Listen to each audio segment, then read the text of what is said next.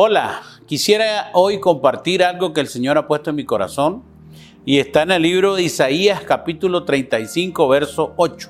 Y habrá allí calzada y camino y será llamado camino de santidad.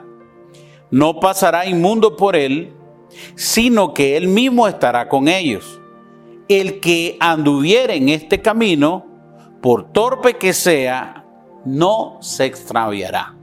La palabra del Señor dice también que sin santidad nadie verá al Señor. Hoy quiero decirte que Dios tiene un propósito para cada uno de nosotros, tiene planes para cada familia, para cada generación, pero también un plan particular, particular en el cual nosotros jugamos un papel muy importante.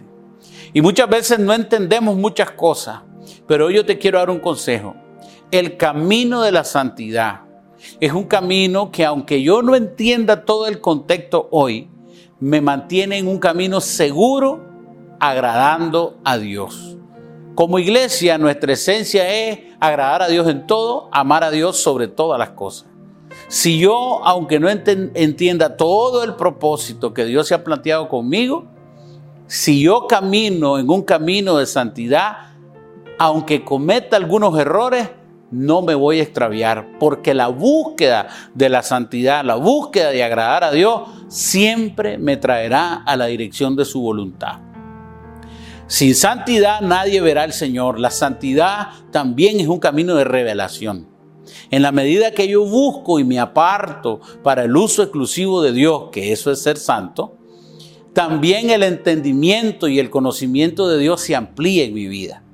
Entonces, en tiempos como estos, tan difíciles y confusos, el camino de santidad es un camino de luz y de revelación para que siempre nosotros podamos desarrollarnos y crecer en la voluntad de Dios. Estaremos seguros si caminamos por el camino de santidad. Dios te bendiga.